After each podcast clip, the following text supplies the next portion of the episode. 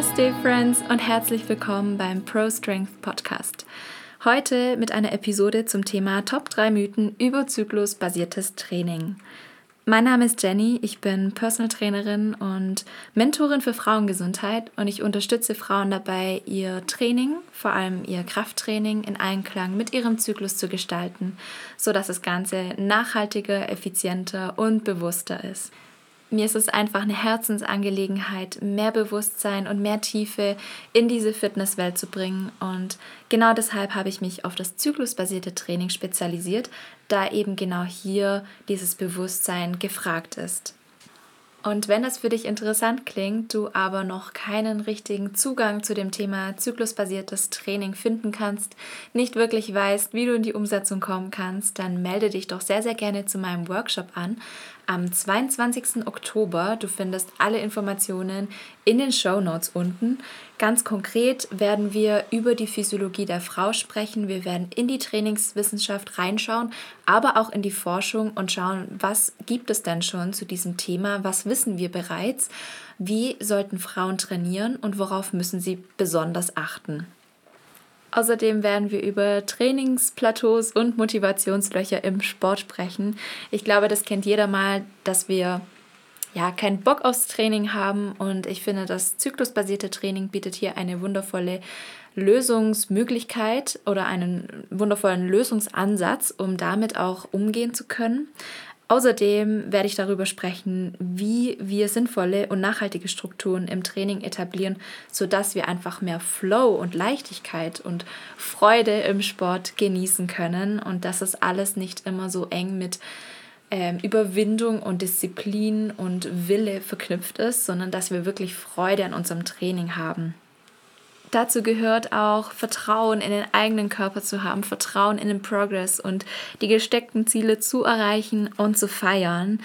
Deshalb ja, richtet sich dieser Workshop nicht nur an alle Athletinnen, Hobbyathletinnen, Gymrats, whatever, sondern auch an alle Coaches und Trainer, die eben lernen wollen, wie sie mit der weiblichen Physiologie arbeiten können.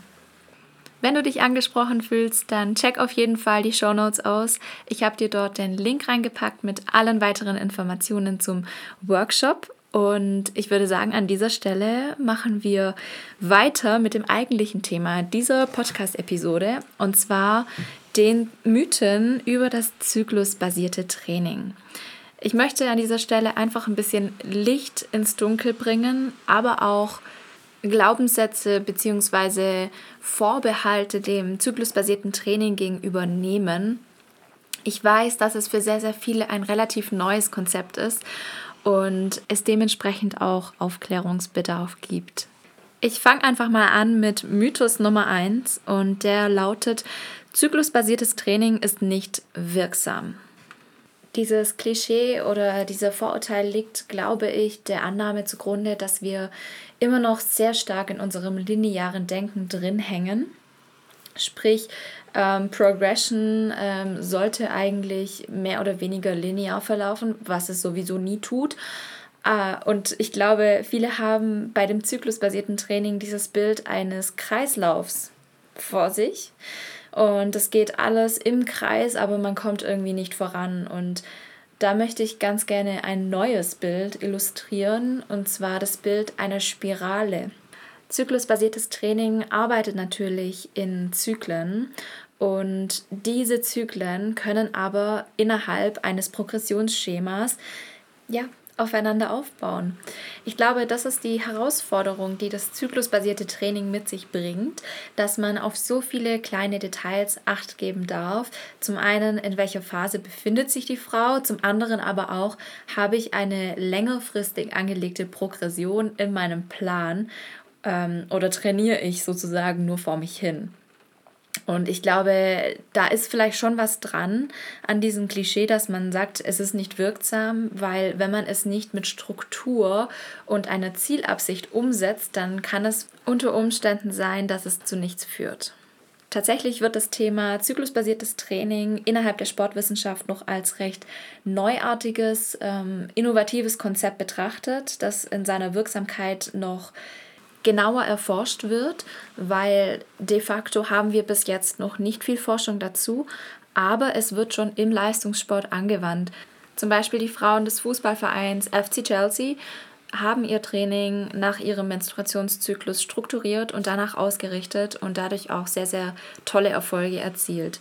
Das bedeutet, auch wenn wir in der Forschung noch relativ hinten dran sind, was das zyklusbasierte Training betrifft, können trotzdem Erfahrungsberichte gerade aus dem Profi- und Leistungssport ähm, bezeugen, dass dieses Konzept funktionieren kann, zumal es auch für die subjektive Wahrnehmung der eigenen Performance und Leistung während des Trainings von Vorteil ist, mit, den, mit der eigenen Leistungskurve im Verlauf des weiblichen Zyklus zu arbeiten.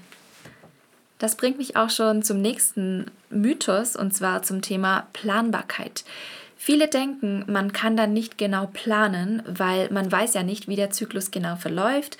Manchmal sind die Zyklen von unterschiedlicher Länge, manchmal hat man Schmerzen bei der Periode, manchmal nicht, manchmal empfindet man starke PMS-Symptome, manchmal nicht.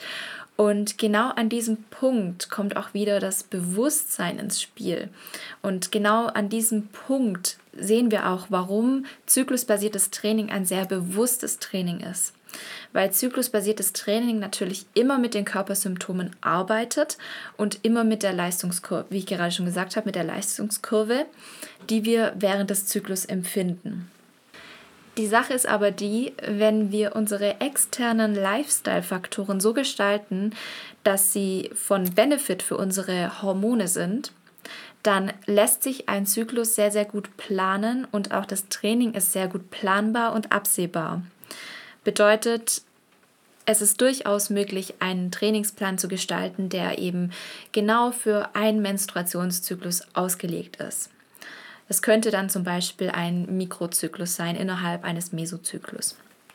Und längerfristig gesehen kann man darauf natürlich aufbauen, also den einen Mikrozyklus ähm, auf den anderen aufbauen und so eben das Progressionsschema immer ähm, verfolgen.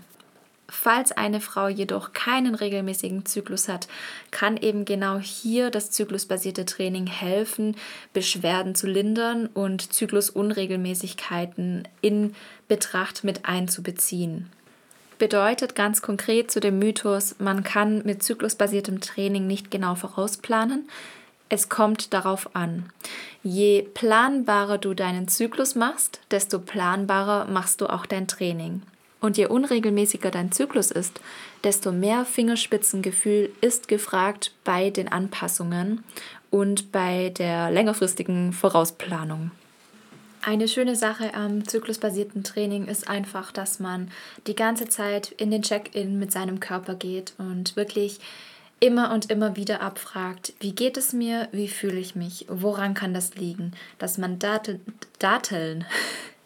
dass man Daten sammelt und aufschreibt und vergleicht, dass man sich immer wieder vor Augen führt, dass es auf das Körpergefühl darauf ankommt und nicht darauf, dass man jetzt ein hartes Training auf die Matte bringt, das im Endeffekt vielleicht mehr Schaden anrichtet, als dass es einem etwas Gutes tun würde. Last but not least, Mythos Nummer drei.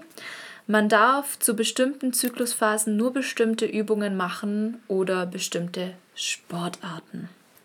Ich glaube, das ist einer der hartnäckigsten Mythen, die es über das zyklusbasierte Training gibt, weil es eben genau das ist, was man findet, wenn man in Google eintippt, zyklusbasiertes Training oder ähm, in Instagram danach sucht. Und ich kann mir vorstellen, dass es auch ein bisschen ähm, ja, Hand in Hand geht mit dem ersten Mythos, den wir schon hatten, dass ähm, zyklusbasiertes Training überhaupt nicht effektiv ist oder ja gar keine Wirksamkeit hat. Weil es kann, mal angenommen, wir würden so trainieren, wie es uns suggeriert wird im Internet oder Social Media, dass man zu jeder Zyklusphase eine unterschiedliche Sportart machen müsste, kann zyklusbasiertes Training gar nicht wirksam sein, weil wir überhaupt nicht auf der Zielgeraden sind, sondern immer wieder Abzweigungen machen und gar nicht vorankommen und wirklich, wie ich es schon beschrieben habe, im Kreis laufen und gar nicht weiterkommen können, weil wir nie bei einer Sache bleiben und gar kein Progress entstehen kann. Deswegen möchte ich an dieser Stelle diesen Mythos auch nochmal aufklären. Es geht nicht darum, zu jeder Zyklusphase eine andere Sportart zu machen, sondern es geht darum, innerhalb des ganzen Zyklus eine Belastung zu wählen, die zu der Zyklusphase passt. Und das kann man eben in jeder Sportart realisieren. Hier geht es hauptsächlich um das Krafttraining, deswegen werde ich hier ganz kurz Input speziell zum Thema Krafttraining geben. Das kann wie folgt aussehen. In der Menstruation wenig Belastung bis gar keine Belastung, dann in der Follikelphase hochintensives Training, dann in der Lutealphase eher volumenorientiertes Training und dann wieder die Belastung absenken, vor allem bis zur Periode hin und während der Periode dann wieder eine Trainingspause oder ein Deload einlegen. So könnte das aussehen. Das bedeutet, ich bin immer in meiner Sportart geblieben, und zwar im Krafttraining, aber habe den Reiz im Verlaufe des Zyklus angepasst. Genauso wie die Hormone im Verlaufe des Zyklus schwanken, reagiert eben auch der Körper unterschiedlich auf diese hormonelle Situation. Und genauso können wir auch den Trainingsreiz anpassen und richtig dosieren, sodass er, für, äh, dass er zu unserem Vorteil arbeitet. Wenn man ein bisschen tiefer in die Thematik reingeht, kann man auch sehen, dass der kohlenhydratabhängige Stoffwechsel sich verändert während der verschiedenen Zyklusphasen, genauso der Kalorien- bzw. Energiebedarf. In der Lutealphase haben wir einen etwas höheren Energiebedarf und in der Follikelphase einen niederen Energiebedarf. Und all das darf in so einem Trainingskonzept des zyklusbasierten Trainings mit berücksichtigt werden. Um das Ganze also nochmal zusammenzufassen, Mythos Nummer 1, ähm, zyklusbasiertes Training ist nicht wirksam, stimmt so nicht wirklich. Wir müssen darauf achten, dass wir eine Zielorientierung in unserer Trainingsplangestaltung haben, dass das Ganze langfristig angelegt ist mit einem Progressionsschema. Dann ist zyklusbasiertes Training sehr wirksam. Dann Mythos Nummer 2, man kann nicht genau planen, stimmt so auch nicht wirklich. Man kann planen, wenn man einen regelmäßigen Zyklus hat und einen absehbaren Zyklusverlauf. Wenn das nicht der Fall ist, darf man innerhalb des Trainingsplans oder des geplanten Trainings für einen Zyklus mehrere Anpassungen machen. Da muss man mit ein bisschen Fingerspitzengefühl arbeiten. Und Mythos Nummer drei wäre, man darf zu bestimmten Zyklusphasen nur bestimmte Übungen bzw. bestimmte Sportarten machen. Stimmt so auch nicht.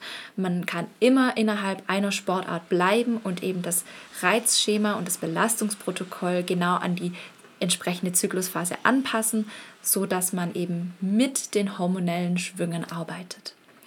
Ich hoffe, ich konnte euch mit dieser Folge ein bisschen Licht ins Dunkel bringen, ein bisschen die Vorbehalte gegenüber dem zyklusbasierten Training nehmen und zeigen, dass dieses Trainingskonzept ein sehr, sehr ganzheitliches Trainingskonzept ist und auch sehr viel Sinn macht für Frauen, die eben ihre menstruelle Gesundheit unterstützen möchten, die sich besser fühlen möchten während dem Training und auch effizienter trainieren möchten. Ganz nach dem Motto Work Smart, Not Hard ist das zyklusbasierte Training eine Methode, um mit der weiblichen Physiologie zu arbeiten und die Voraussetzungen, die wir Frauen schon bringen, zum Vorteil zu nutzen. Wenn du also mehr erfahren möchtest, ähm, wissen möchtest, wie du wirklich selbst in die Umsetzung gehen kannst, welche Schritte du gehen kannst, um dein Training zyklusbasiert zu gestalten oder falls du Trainer oder Coach bist, der weibliche Athletinnen betreut, dann melde dich zu meinem Workshop am 22. Oktober an. Dort werden wir alles Wichtige klären zu diesem Thema und du darfst mir natürlich am Ende noch Fragen stellen zu deiner persönlichen Situation. Ich freue mich mega, dich dort zu sehen. Und ich glaube, ich beende diese Podcast-Folge an dieser Stelle. Ich wünsche dir eine wunderwundervolle Woche und bis zum nächsten Mal.